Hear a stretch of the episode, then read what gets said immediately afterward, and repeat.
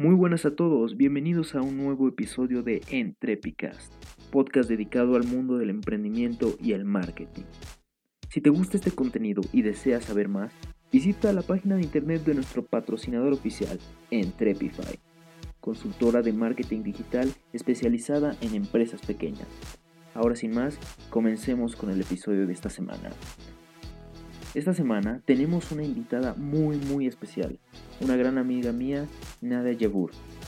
Ella es una psicóloga de la Universidad de Anáhuac, actualmente haciendo su servicio social en el ITAM. Ha participado en Cebarepsi en el programa Libera de enero de 2016 a agosto de 2017, así como en la Copa Giro y la Copa Timón. Ha trabajado en Bordados y Uniformes Tony SADCB desde el 2015 hasta la actualidad así como ser babysitter en New Jersey, en Morristown y Florham Park. Ahora sin más, comencemos.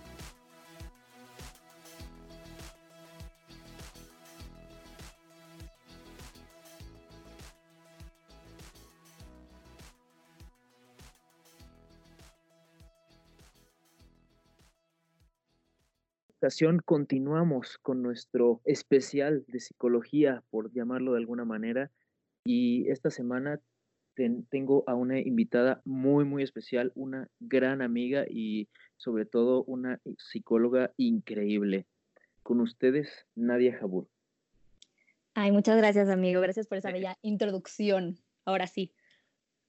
No, hombre, o sea, yo estoy muy feliz de que, de que hayas decidido venir al programa y sobre todo para platicar un poco sobre este, sobre este tema que tanto apasiona y darle un poco de continuidad al episodio anterior que platicábamos precisamente con, con Alex eh, sobre la NOM 035 y la importancia dentro de los, de los psicólogos de, en el mundo laboral. Claro que sí. La verdad es un tema bastante interesante, bastante amplio y de hecho se me hace, la verdad, enriquecedor que lo estés haciendo de este tema, porque la verdad, muchas personas desprecian a los psicólogos laborales porque por el simple hecho de psicólogos, están locos, sí, ajá, tú solamente dale el avión. Y pues no, la verdad sí es un gran pilar. No, a ver, o sea, yo soy el primer defensor de los psicólogos, lo he dicho en múltiples ocasiones y lo volveré a decir. Yo he ido a terapia y el haber decidido ir a terapia con una psicóloga fue probablemente la mejor decisión que he tomado en toda mi vida. Punto. Sí, sí, o sea, yo también he ido a terapia, bueno, pues, estudio lo que estudio porque la verdad le tengo mucha fe y yo soy la principal pues, defensora de la salud mental. Ahora si no, y pues más en este país que tristemente, pues la salud mental no está tan considerada y menos en las empresas. O sea, hay, hay empresas que explotan mentalmente y no se dan cuenta que su rendimiento de los empleados baja por el simple hecho de que no están bien en su salud mental y eh, literalmente en su psique, emociones, y por eso no rinden. Y es impresionante. Claro, claro, sí, a lo mejor como que esta clase de, de situaciones los mexicanos las vemos muy lejanas. Pensan, pensamos en estas fábricas chinas donde explotan a, a, sus, a sus trabajadores 15 horas diarias y, y, y, no lo, y, no lo, y no lo tenemos tan en tan presente como que es algo que está pasando a muy pocas cuadras de donde vivimos realmente. Y bueno, quería empezar este tema preguntándote un poco como el, el papel, la labor de los, de los psicólogos en el, en el área laboral, porque, o sea, si tú piensas en un psicólogo, te viene la mente, a la mente este, estar en una terapia, acostarte en un sillón y tener a una persona eh, preguntándote, hmm, ¿y tú cómo te sientes al respecto?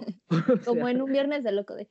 exacto, exacto. Entonces, este, justo así. Esa es como la, la visión que la gente tiene de los psicólogos, pero eso es simplemente una pequeña parte del, de, la psicología, o sea, es más, es, es la puntita del iceberg. Sí, mira, te, te, voy a contar una pequeña anécdota respecto a esto.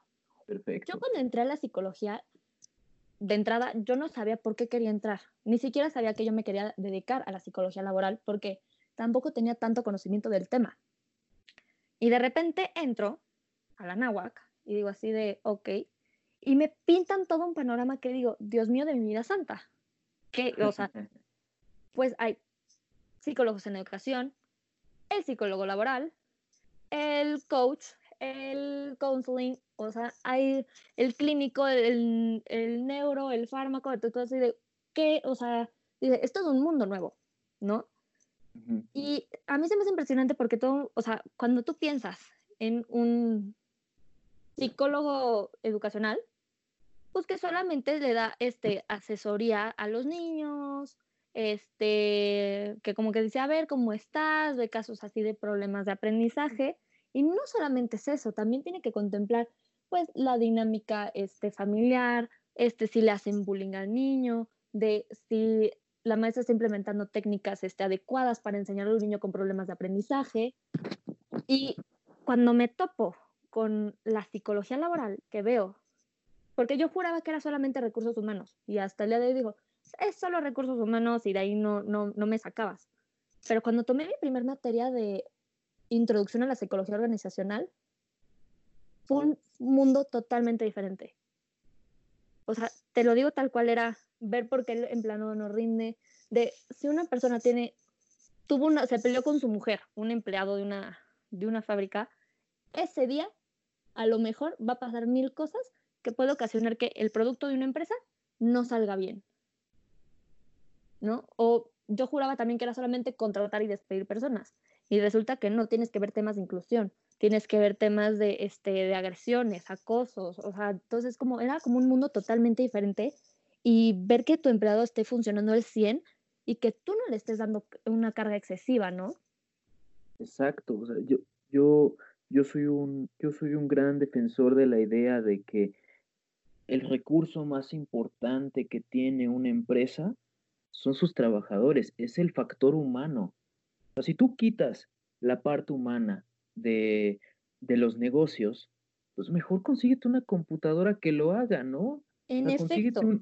Consíguete un, ingeniero que lo haga, pero a ver, o sea, si el ingeniero no está en condiciones de, de trabajar adecuadamente, el software va a quedar defectuoso. Entonces, no hay forma en que te escapes de que, de, que tienes que tratar bien a tu gente. O sea, parece tan sencillo. Trata bien a tu gente y dales lo que se merecen, escúchalos, escucha sus sugerencias y tan tan. Parece tan sencillo, pero, pero muchas personas ni siquiera se les pasa por la cabeza. No, y ¿sabes qué es, qué es lo más, más terrible?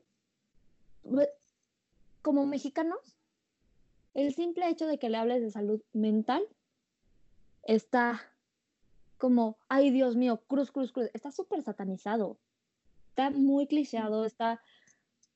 Yo, o sea, ahorita estoy haciendo mi servicio social en una institución en la cual prefieren pedir informes sobre abortos a pedir informes de tengo un problema este, e, emocional y no estoy rindiendo.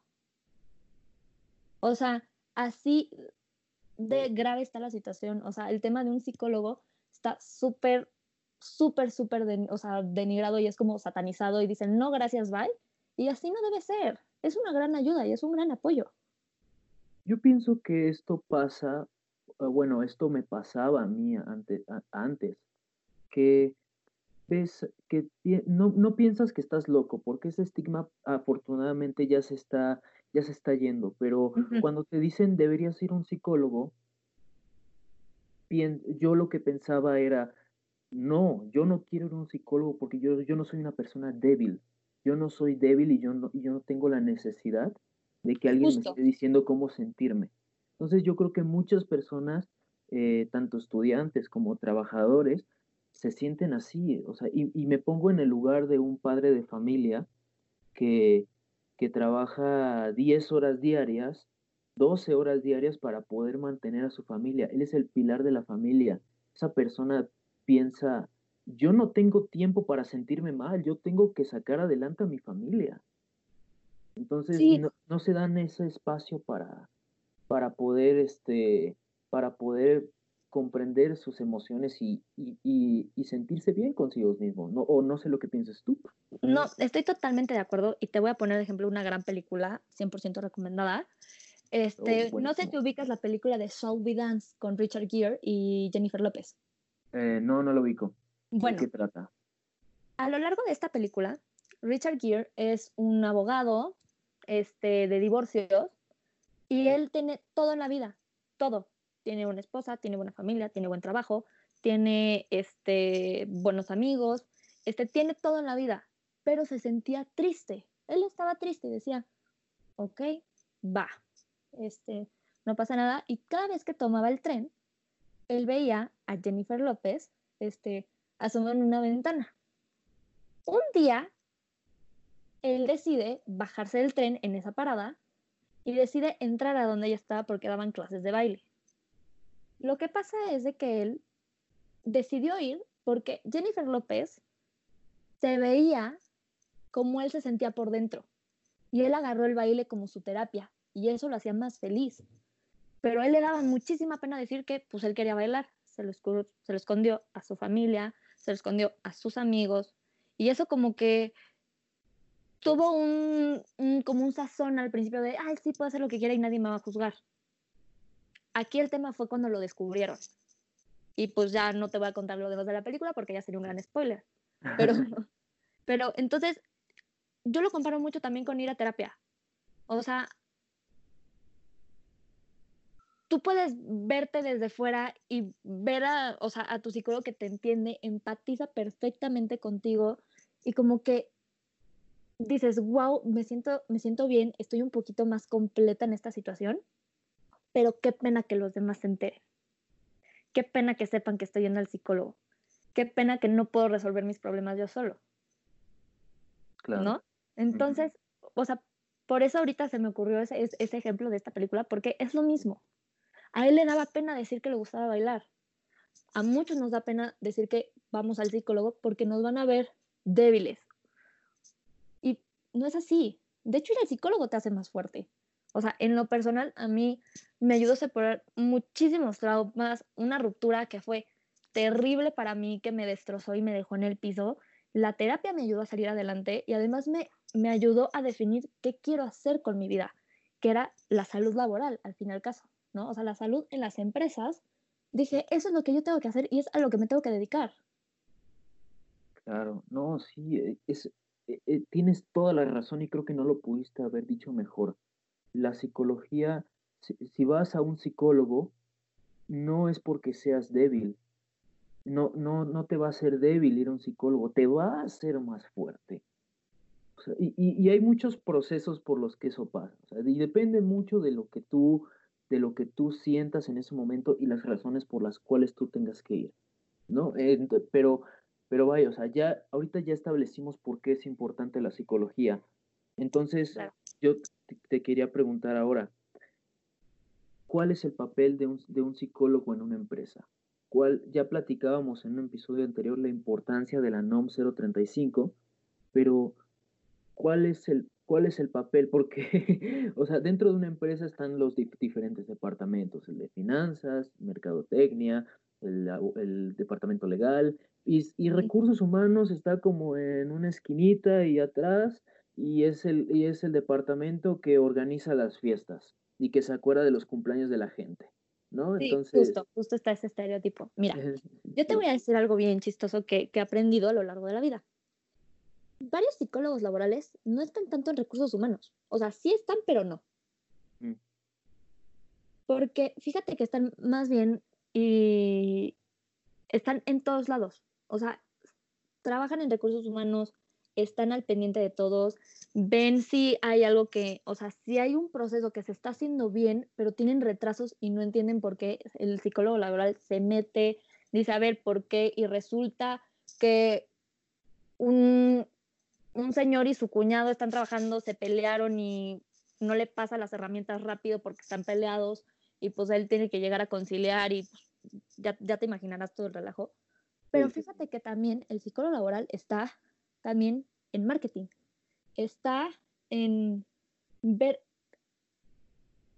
qué quieren las personas. O sea, si hay un ejecutivo junior, digo, ¿tú cómo te ves en seis años? ¿Quieres llegar a ser o, sea, un directivo? ¿Quieres llegar a ser este ¿Qué, ¿Qué, quieres? ¿Qué necesitas? Motivar, estar, o sea, viendo también todos los tipos de liderazgo, ¿no? Estar así de, a ver, o sea, tú tienes que, este, un perfil de líder, pero muy burocrático, no puedes estar este, en marketing porque pues ahí no, no o sea, no es de procesos, ¿no?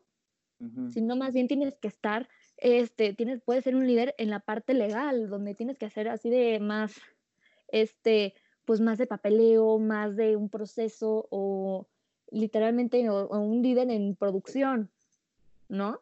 Entonces, un psicólogo laboral hace muchísimas cosas dentro de una empresa. Yo la verdad aquí, de los típicos son, o sea, de los típicos que toda la gente se imagina, es estoy en recursos humanos y solamente contrato y despido personas. Y sí, ¿no? Y de hecho a mí ahí siempre, siempre he dicho que el psicólogo laboral ahí hackeó la Matrix, porque obviamente te enseñan a leer currículums, te enseñan a hacer entrevistas, entonces obviamente tú ya llegas con el conocimiento de, pues yo ya sé que me van a preguntar, yo ya sé que me van a entrevistar, yo ya sé a qué área me quiero dedicar, entonces modifico mi currículum para irme a esa área. Entonces, sí, sí hackeamos la Matrix en cierto punto, ¿no? Y este, ¿cómo, ¿cómo se llama? Pero pues también tienes que complementar muchísimo. Tienes que ser muy conciliador y tener una inteligencia emocional alta. Ok. O sea, y como mínimo, porque si no tienes la inteligencia emocional para estar tratando con gente tienes que despedir a una persona que te va a decir mil y un razones por la que no la despidas, pero pues tu, tu, trabajo también es despedirlo.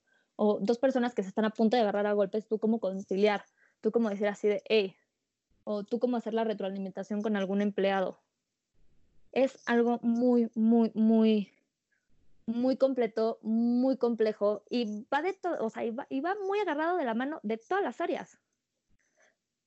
Te voy a contar de un caso de una, de una empresa en la que trabaja una vecina mía, este, que es muy grande, y ella lleva la parte de recursos humanos, ella es administradora.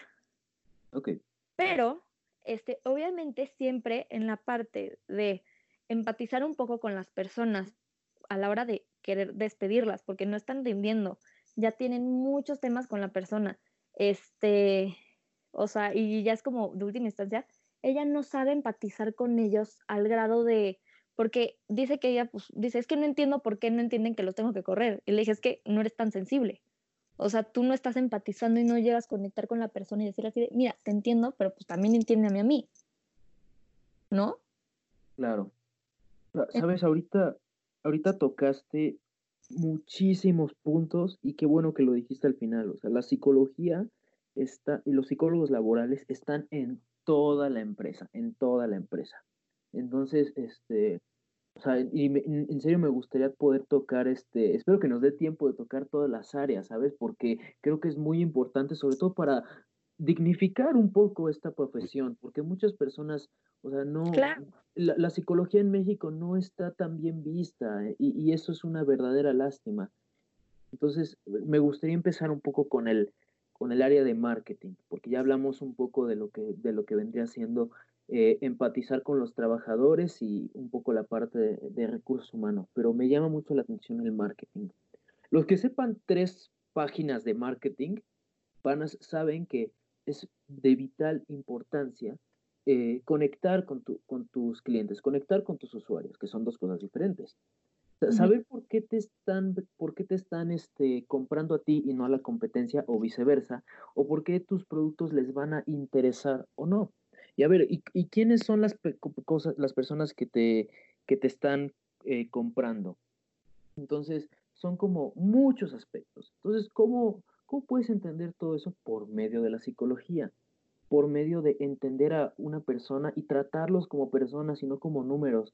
Si Exacto. Te puedes, no te puedes sentar con todos, obviamente. No te puedes sentar a platicar con todos tus clientes si eres una empresa muy grande, pero sí puedes ver grupos pequeños de estos clientes y entenderlos y esforzarte para entenderlos y empatizar más con ellos. Justo, o sea, mira, esto siempre me lo dijo mi mamá y en la empresa me dijeron, tú cuando quieras vender un producto, tú tienes que saber que ese producto le va a hacer un bien a todas las personas que lo lleguen a comprar. No solamente un grupo específico. Tu producto tiene, o sea, tu producto, su último fin debe ser el de voy a ayudar a alguien, voy a hacer su vida más fácil, o voy a cuidar a la persona, o si es en la industria alimenticia, es, o sea, mi, alimento no va a echar a perder a la persona, ¿no? Y desde la psicología tú puedes ver eso, o sea, principalmente, mi mamá me dijo, y me lo dijo también un profesor, que este profesor lo admiro como pocas cosas, este, él me dijo, cada vez que tú tengas un producto, tú tienes que decir, si me lo estuviera vendiendo otra persona, que creerías en la misma empatía, o sea, se ve preocupado por mí, se ve interesado, solamente quiere hacer dinero. Entonces, ese es uno de los pequeños trucos que me, que me dijo mi profesor que él ha utilizado muchísimo en el área de marketing que es hacer y hacer sentir al cliente importante. No sé si te acuerdas cuando tomamos este ahorita en, el Congreso de Genera, este, lo de Disney. Sí, claro, esa plática estuvo increíble. O sea, hacer, o sea, lo mismo que nos dije, las palabras. o sea, cambias una palabra y ya cambia el concepto totalmente diferente. En Disney, tú no eres cliente, eres un invitado. Sí, las, el, podríamos pasar horas hablando de la logística interna dentro de los parques de Disney, ya no solo de toda la empresa, únicamente dentro de los parques. Pero les voy a dar un ejemplo y nadie seguro va a saber qué, qué, qué ejemplo estoy diciendo. Cuando, para los que hayan tenido la fortuna de ir a Disney, saben que es el lugar más mágico de la tierra, del mundo y el lugar más caro del mundo. claro. Entonces, eh, o sea, un helado te puede costar más de 10 dólares, así de fácil. Entonces, eh, cuando, cuando tú pides un helado en Disney, hace mucho calor y, y, quiero que te pongas en, en, el lugar de un niño. O sea, tú estás eh, pasándote increíble, te acabas de ver un espectáculo de Aladdin increíble y, te, y ahora vas a irte a, a una montaña rusa y te la vas a pasar bomba todo el, todo el día. Entonces le pides a tu papá un helado y le dices, y él te lo compra, eh, y, al momento que te lo da eh, el vendedor del carrito con una sonrisa en su, eh, en su cara, tú le devuelves esa sonrisa como niño, te vas con tu helado, das dos pasos y ¡pum! el helado se te cayó al piso. O sea, tu papá que gastó oh, más de 10 dólares en ese maldito helado, o sea, ya te, ya te va a empezar a regañar y, este, y tú te vas a poner a llorar y el día se te arruinó porque se te cayó un helado, aunque estés en el lugar más feliz del mundo. Las personas de Disney están entrenadas, como dice Nadia, para no tratarte como un cliente, sino tratarte como un invitado. Entonces, ¿qué es lo que, qué es lo que hacen y para qué están instruidos estas personas? Ellos, sin cobrarte nada, sin decirte nada, te van a el, te, van a dar otro helado. O sea, el, Señor inmediatamente va a ir a consolarte, va a, va a ir a preguntarte, oye, ¿quieres otro helado? Te doy otro helado. Y te lo van a dar. Ni siquiera es eso, es para el niño, el objetivo de Disney, y es puro marketing esto, es pura psicología del consumidor, es hacer mágico el momento de recuperar el helado, porque puede llegar Peter Pan, este Garfio, este, el personaje que esté cerca, a distraerte en lo que una persona recoge el helado, este, en lo que el otro te lo prepara y se lo pasa por la espalda para que el mismo personaje de Disney te lo dé. Y, dices, wow, para un momento mágico. ¿no? y esos son, esos son esos pequeños detalles que hace que tú quieras volver a ir a Disney. Y eso es pura psicología del consumidor. Y, ese momento en el que, ese momento que a lo mejor a, los, a las personas dentro de los disfraces o a las personas que están trabajando, eh, repartiendo y cobrando los helados, a lo mejor fue un momento X. Pasan miles de niños por Disney todos los días. Bueno, ahorita no por la cuarentena, pero tú me entiendes. Eh, pasan miles de niños, pero para ese niño, para ti que tú lo viviste y que viste cómo Peter Pan te dio tu helado, o sea, ese momento te lo, lo vas a recordar por toda tu vida. Va a ser algo completamente especial. Y mira, yo soy un gran fanático de Disney, pero yo puedo aceptar que las películas de Disney no son las mejores del mundo, ni, ni, ni, de lejos. Pero lo, algo que tiene Disney y que ninguno, ninguna otra empresa de entretenimiento tiene es la magia. Eh, la magia que te da Disney está cuidada al milímetro para que tú te sientas la persona más especial y la persona más feliz del mundo. Justo. O sea, y a ver, si tú te das cuenta de Disney, Disney utiliza cañón la psicología. O sea, es de las empresas más psicológicamente te manipulan.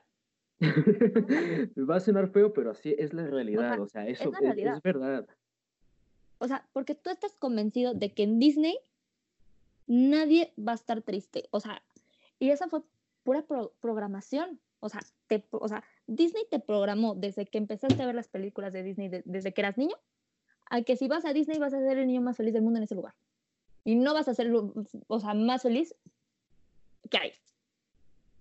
y vas, y vas con la misma emoción, vas y estás, porque si te lo compras. O sea, de hecho, eso se llama programación neurolingüística, o sea, que neta, con una serie de palabras, una serie de, o sea, de películas, este, imágenes, o sea, tú ya ves, tú ves a Campanita pasando por el castillo Disney en el cine y ya dices, esta película va a estar buena. Sí. No, bueno, y este, te voy a contar ahora yo una pequeña historia. Yo cuando era pequeño tuve la fortuna de, ir a Disneyland. Eh, y bueno, o sea, me la pasé increíble, excepto por una parte en la que me subí a una montaña rusa y vomité. Ah. Pero, pero, pero dejando eso de lado, eh, eh, yo me la pasé increíble y, estaba, y recuerdo mucho que eh, ya, era, ya era tarde y era en épocas navideñas en donde había ido y estaba pasando este festival, ¿no? Estaba pasando este festival, este desfile de, de todos los personajes paseándose con atuendos navideños y demás. Y entonces, yo porque había mucha gente, y yo por querer ver más a los personajes, me separé de mi familia y, me subí como a un poste para poder ver mejor el desfile. O sea, el desfile fue increíble. Y, pero claro, o sea, termina el desfile y ¿dónde están mis papás? ¿Qué, pasa? Entonces, yo no sabía hablar inglés en ese momento, pues, que eh, yo tenía como cinco años. Y... No, sí, estaba un poquito complicado. Sí, estaba, estaba muy complicado. Pero ¿sabes qué pasó? Unos personajes se acercaron. Yo me acuerdo perfecto que esta, esta Violeta y, y esta Ellen de Los Increíbles se acercaron conmigo. O sea, ellos, ellos no podían ni cómo hablar conmigo porque yo no hablaba inglés. Pero se acercaron conmigo y, me, y, como y el mismo ejemplo del lado, me entretuvieron hasta que se dispersó la gente y este y, mis papás, o sea, ellos corrieron a ver, a, ver dónde estabas y qué, ¿por qué te separaste? Que no sé qué, y no sé qué. Pero yo feliz, o sea. Sí, justo. Yo, en ningún momento me preocupé, o sea, me he perdido más feo en el súper, que me perdía más feo en el súper que de lo que me perdí en Disney. Con, y había 10 veces más personas en ese momento, ¿no? Entonces, o sea, son cosas, esas, esas cosas pequeñitas que, que nunca se te van a olvidar. Exacto, pero volvemos a lo mismo. Disney te programó de que ahí vas a estar seguro, ahí te van a cuidar, vas a tener una experiencia mágica siempre. O sea, como empresa, la verdad, psicológicamente saben manipular, pero manipular bien y no lo sientes como manipulación. Porque te lo crees y también te dan lo que te prometen, ¿no? Y vuelvo, vuelvo a lo mismo que te dije, o sea, con lo que me dice mi mamá y me dijo mi maestro, tú siempre tienes que empatizar con tu cliente, qué quiere tu cliente, qué necesita, y tú siempre tienes que ver por el bien del cliente, no por tu bien y ser un ególatra. Claro. Es, es una parte, la verdad, eh, muy peligrosa y creo que casi no se habla, ¿sabes? Eh, o sea, cuando, si tú tienes estas técnicas eh, y las entiendes y entiendes cómo, cómo piensa una persona, pues puedes aplicarlas para el mal. O sea, y, y, puedes hacerle fraude a las personas, puedes venderle productos defectuosos en el mejor de los casos y en el peor eh, puedes estar perjudicando la vida de, de, otra persona. Sí, eso, por eso este, también muchas cosas en la psicología, este, y también entiendo a lo largo de la historia, pero fueron necesarias al fin y al cabo, de que, por ejemplo, un conductista muy famoso, este Watson, mm. él ah, descubrió lo de las fobias. Los que no saben, esto era un psicólogo que quería descubrir el origen de las fobias y agarró un bebé y él quería ver si le podía tener miedo a las ratas. Y al principio no, pero luego le soltaba un sonido grandote cada vez que aparecía la rata y el niño casi se infarta y le empezó a agarrar miedo a las ratas, a los objetos blancos y esponjosos. Obviamente casi se, casi se muere el bebé porque pues que no es blanco, que no es esponjoso y las ratas pues hay por donde quiera. Sí. Este, y este, pero pues fue algo necesario para entender eso, pero pues tampoco estuvo bien que lo hiciera porque ahí no, no estuvo hecho con ética. Pero pues fue necesario. Pero mucha gente se empezó a aprovechar de esas cosas y muchos psicólogos sabemos de que no implementan bien la práctica, tristemente. Hay muchos que se hacen pasar por psicólogos y no tienen las licencias necesarias. Este, y mucha gente tampoco sabe de eso, o sea, tampoco saben las regulaciones. Y aquí en México tampoco es como diga, hay una regulación para los psicólogos, no. O sea, como lo hay para los médicos. O sea, para los médicos sí está los consejos éticos, todo lo que quieras, pero para los psicólogos, fíjate que no. O sea, y si lo hay, no está bien implementado. Entonces, cualquier persona puede hacer abuso del conocimiento psicológico. Y, a ver, siendo realistas, yo como psicóloga, ni por la mente se me cruza no ver, no ver por el bien de mi cliente, pero hay gente que le da igual y prefiere el dinero. No, y ya, y ya ni siquiera el dinero a veces, ¿no? Es como, ya, ya entramos a cuestiones como más de, de manipular por manipular, ¿no? ¿Y qué, qué, beneficio, qué beneficio tengo yo? Y a ver, o sea, esto es como, yo, eh, las marcas son como, son como personas, ¿no? Tú, tú analizas una marca como si estuvieras analizando a una persona. Y hay personas que, con las que tenemos eh, relaciones tóxicas, tal cual. Y hay personas con las que tenemos relaciones muy bonitas y muy, y muy sanas, en las que los dos crecemos. Y lo mismo pasa con las empresas y lo mismo pasa con las marcas. O sea, eh, te pueden este, estar vendiendo una porquería y tú ni en cuenta porque estás feliz con los mensajes que te están mandando. Imagínate, volvamos al ejemplo de Disney. ¿Qué pasaría si Disney por algún motivo se empieza a volver una empresa fraudulenta, fraudulenta y empieza a, este, a, a, descuidar la seguridad en sus parques? No, bueno. Ya, ya, ya no te estoy hablando de que, de que se descompongan este, los juegos, sino de que empiece a de que, de que empiece a entrar gente pues eh, mal, con malas intenciones al parque y que no haya la seguridad necesaria para, para anticipar esto, esta, esta clase de, de movimientos. ¿Qué pasaría con ese mismo niño que se pierda en el parque? ¿Qué pasaría con, el, este, con, con, un niño que se sube a un juego y, y termina en un accidente? No, a ver, de entrada, si Disney está considerado el, parque, el lugar más feliz del mundo y un niño no se siente seguro en una montaña rusa y sale llorando, de entrada ya no te dan ganas de volver, o sea, de volver a ir, de pisar. De entrada. De por sí. A ver, como seres humanos somos bien chismosos. Y cada vez que algo no nos parece, redes sociales, Facebook, Instagram, te quejas, armas el pleito, todo lo que quieras. Mm. Pero si te das cuenta, volviendo a la psicología, puedes tener 10.000 críticas buenas, pero resalta una mala y por cada mala son siete, este, necesitas siete críticas positivas en contra de una mala. Entonces, y así, es siempre, ¿eh? también con los, ni ya ni siquiera las críticas, o sea, muchas personas eh, necesitan este O sea, pueden tener una vida llena de logros, pero por ese fracaso que cometiste por una tontería, se te arruinó el día. Sí. Y ya, este, y ya, y ya valió. Entonces, es este, los seres, tienes toda la razón, o sea, los seres humanos tendemos a ver las cosas negativas con más fuerza que las positivas. Sí, y, pero por, nos encanta. Y yo te voy a decir algo, me, me, me acaba de pasar hace dos meses. Yo, cuando fue el hot sale, me quería comprar mi Nintendo Switch. Y yo dije, ah, pues me lo compro por Amazon, llega mañana, no pasa nada. Me puse a ver los reviews y la verdad estaba muy buen precio, muy buena garantía y todo lo que quieras. Estaba casi igual que en Best Buy. Ok.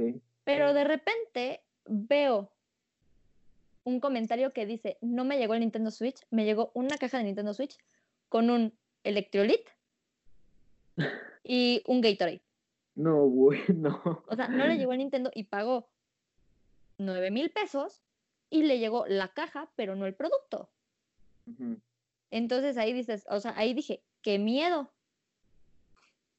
Y por eso yo no compré este, el Nintendo Switch en Amazon y mejor me fui con Best Buy porque dije, bueno, es Best Buy. Ahí tengo más posibilidades de quejarme más fácilmente y de justificar la entrega. Claro.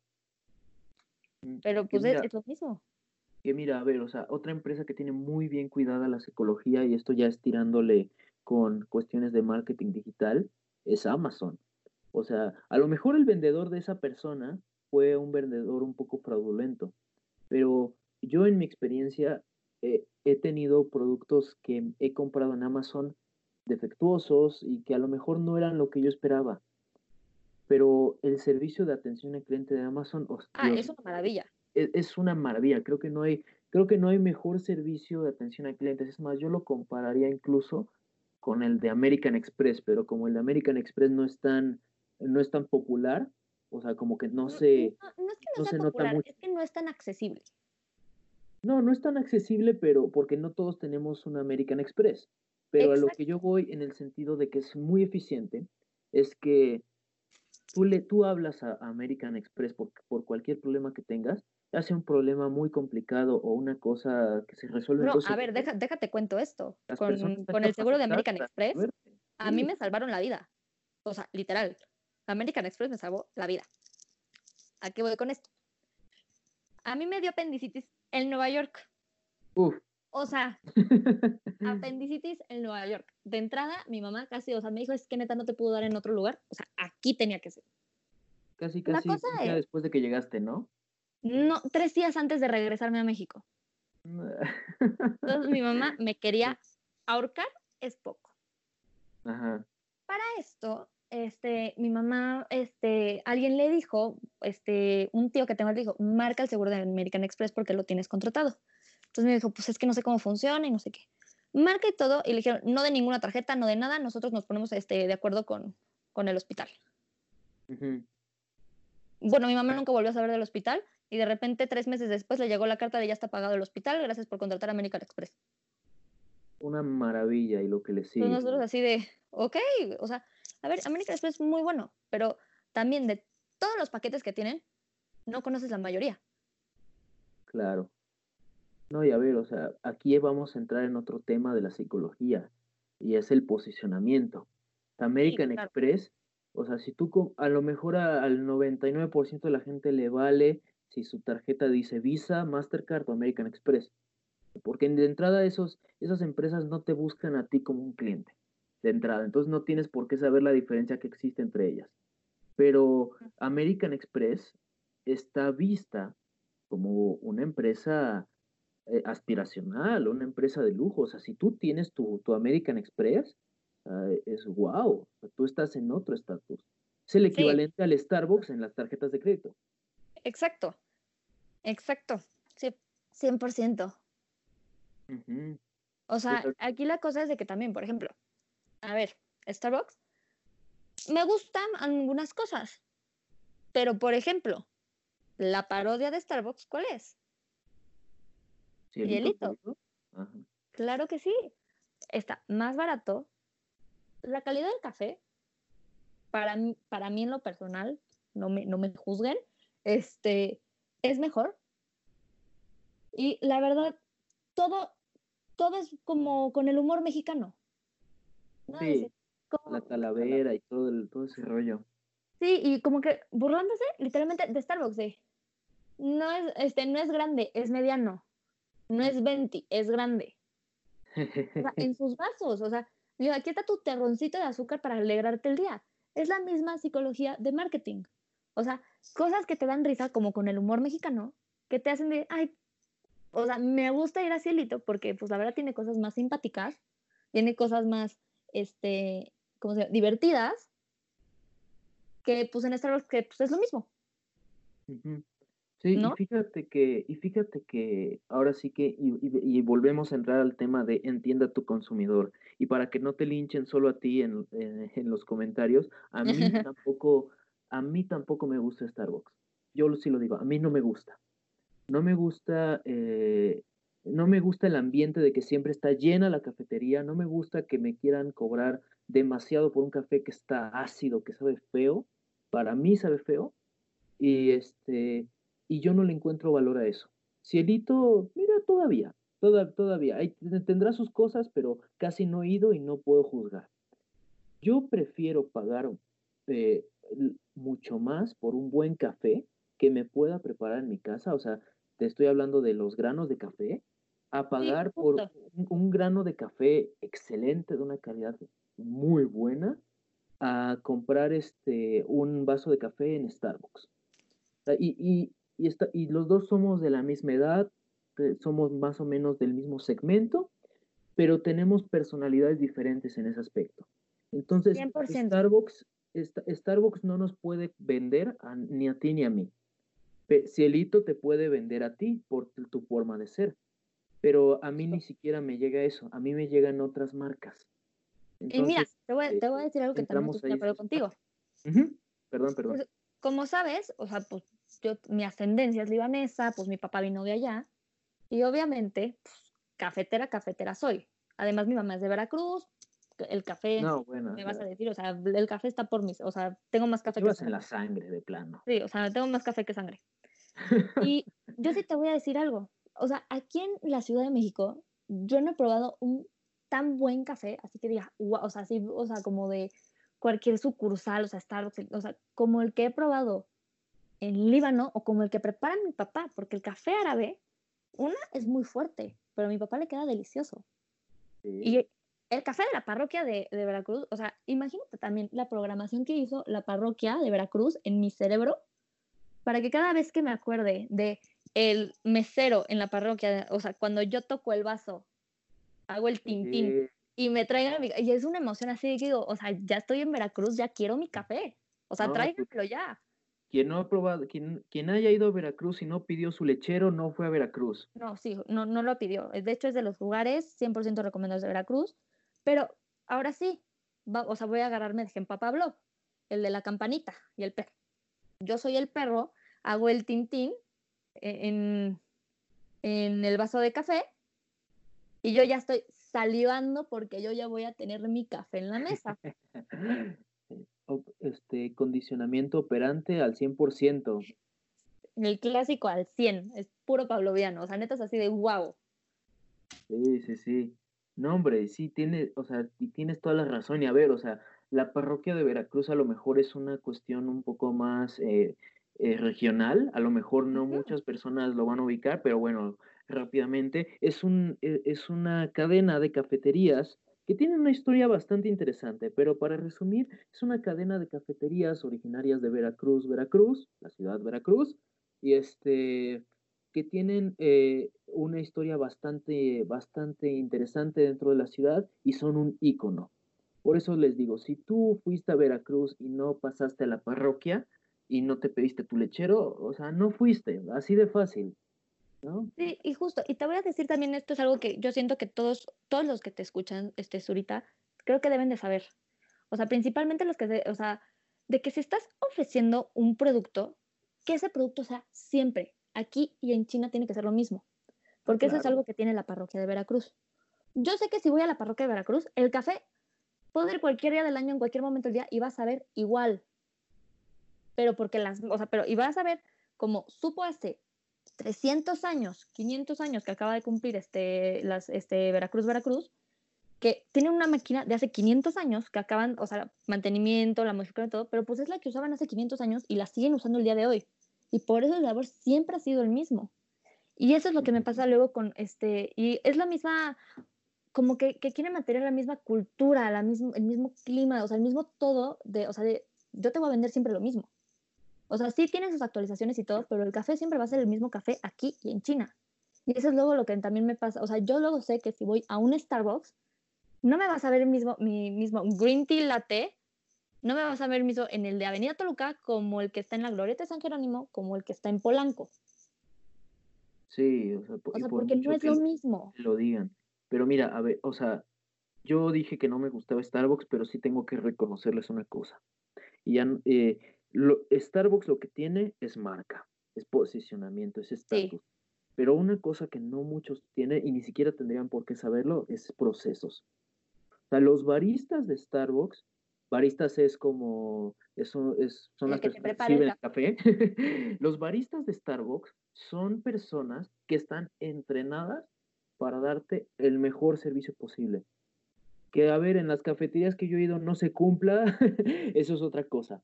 Pero en, pero en Estados Unidos, en otras partes del mundo, los baristas de Starbucks están, están entrenados para hacer, pues ya muy similar a, Disney, solo que ahí en lugar de darte la magia, es para, es para hacerte sentir cómodo en casa, que te sienta, que, que, entres a la cafetería, huelas las máquinas, el olor a café recién molido y digas, ah, esto, es que, es, y volvemos a lo mismo, ahí te están vendiendo el servicio, no el producto. Exacto. O sea, y a ver, de servicio sí es espectacular, vamos, vamos, o sea, sí tengo que decir.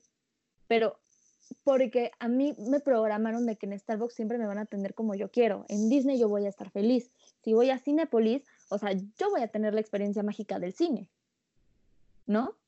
Pero, por ejemplo, comparando Cinepolis, empresa mexicana que se preocupa por el cliente, y es a lo que yo iba al principio.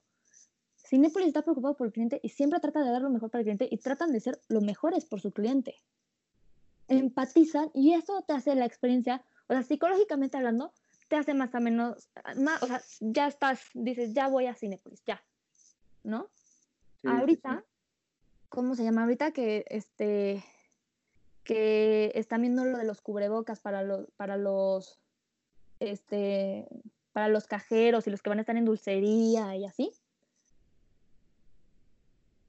O sea, están tan preocupados, o sea, porque ahorita están viendo protocolos de sanitización y a mí eso ya me da, o sea, no una tranquilidad, o sea, no iría como ahorita así en tres minutos voy al cine, ¿no? Pero como que sí lo ves interesado y psicológicamente a mí me da más paz.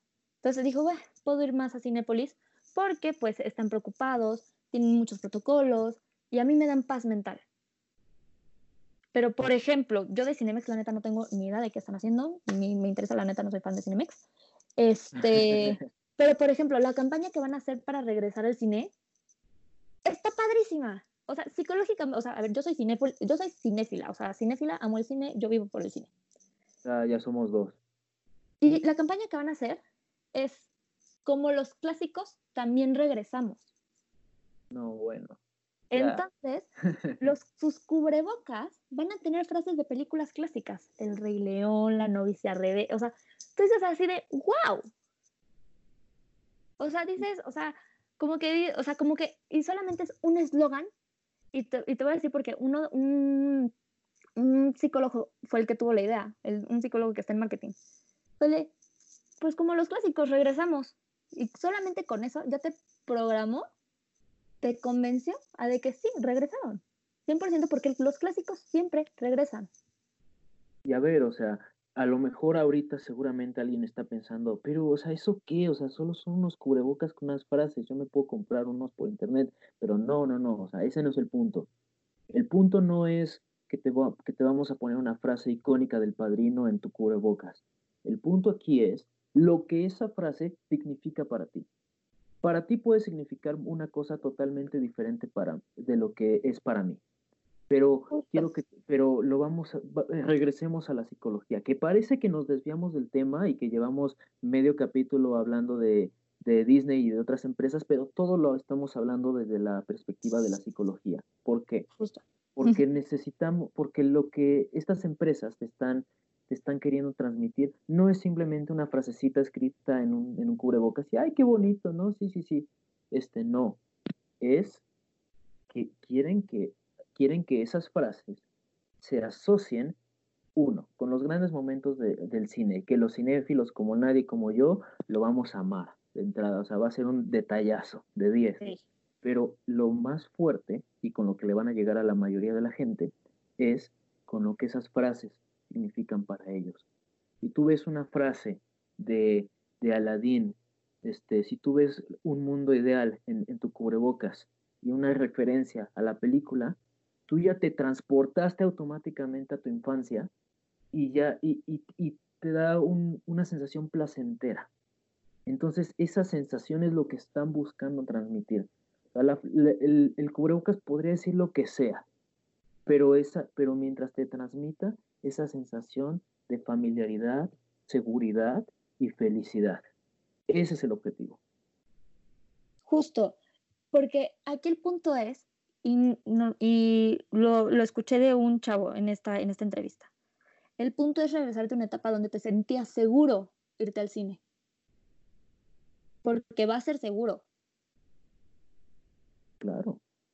Y, lo, y yo, y yo, o sea, yo, yo tengo fe en Cinépolis. No, no nos están promocionando en nada. No, no pero, yo pero yo tengo fe en que si me están diciendo eso, eh, es, es porque es verdad. Y volvemos al ejemplo de las personas, a la analogía de las personas. Las marcas son como personas. Yo confío en Cinepolis, así como yo confío en un amigo. Tal cual. Justo. No, o sea, parecen cosas, y a ver, o sea, parecen cosas muy sencillas. Y hasta cierto punto lo son cuando, los está, cuando lo estás platicando. Pero lograr esa, e, e, ese, ese nivel de confianza en empresas tan grandes y con equipos de trabajo enormes que no puedes estar controlando 24/7, un trabajo brutal. tú tienes que entender muy bien cómo funcionan las personas, cómo, cómo piensan, para, para hacer manuales y capacitar a tus empleados para que actúen eh, como tú quieres que actúen, para que hagan sentir al cliente como tú quieres hacerlo sentir. Pero al mismo tiempo que tus trabajadores también se sientan parte de, o sea, porque ah, no es lo mismo. Ese es, otro tema. Sí, sí, sí, sí sentirte parte de un gran reloj y que cada pieza que está ahí importa y ninguna es de adorno. O sea, todo tiene un porqué. O sea, tú estás ahí porque vales, eres importante, eres alguien que te necesito para que los dos estemos bien. Que me da, no, no tienes idea de la alegría que me dio que hayas, que hayas tocado ese punto, porque con esto regresamos a, la, a donde empezamos esta plática el día de hoy, que, este, que fue eh, cómo hacer sentir bien al trabajador. Si tú haces que eh, tu, gente, tus empleados, tu equipo se sienta parte de algo más grande que ellos mismos, que no están trabajando para ti, tú estás trabajando con ellos para lograr algo mucho más grande. Si tú logras eso, esas personas te van a tener una lealtad y, una, y, un eh, compromiso altísimo y, y te apuesto que tus resultados y, y, y, tu, y todo lo demás va a aumentar eh, increíblemente, ya te lo aseguro. Y bueno, me, te digo, me da gusto que hayamos cerrado esto porque así completamos el ciclo y mira, nos faltaron de platicar un buen de cosas de la psicología. No, pues cuando gustes, aquí estoy. No sí. te voy a tomar la palabra porque, o sea, la psicología está en todas las fases de la empresa, en todas las áreas. No está en un rinconcito eso, La salud mental está en todos lados. En todos, ah, en todos lados. claro. Entonces aquí, como, bueno, pues tú ya sabes, este, en cuestiones de ansiedad, depresión laboral, este, hasta de babysitter me fui, este, en cualquier tema ahí se puede echar la manita. No, hombre, buenísimo, sí, estoy, estoy muy feliz. No, hombre, Nadia, muchas gracias por haber venido, muchas gracias por, por platicarnos todos estos temas. Este, salió algo, algo padrísimo, tocamos muchísimos ejemplos. Muchas gracias, amigo, en serio. y bueno, y con esto, con esto terminamos. Nos vemos. Muchísimas gracias por todo. Cuídate. Y a todos tus oyentes. Espero que hayas disfrutado este programa. Recuerda que puedes encontrarnos en Twitter como EntrepifyMX. Si quieres que platiquemos sobre algún tema en específico o tienes alguna duda, no olvides dejarnos tu comentario por ese medio. Si estás escuchándonos en YouTube, no olvides suscribirte. Y no me quiero ir sin agradecerle a nuestro patrocinador oficial Entrepify. Entrepify es un servicio de consultoría especializado en el marketing digital para startups y pymes, en el cual se ofrecen planes que se adaptan a los presupuestos de una empresa pequeña o mediana, ofreciendo la mayor calidad en servicios para llevar a tu empresa en el mundo digital al siguiente nivel. Nos vemos la siguiente semana. Bye.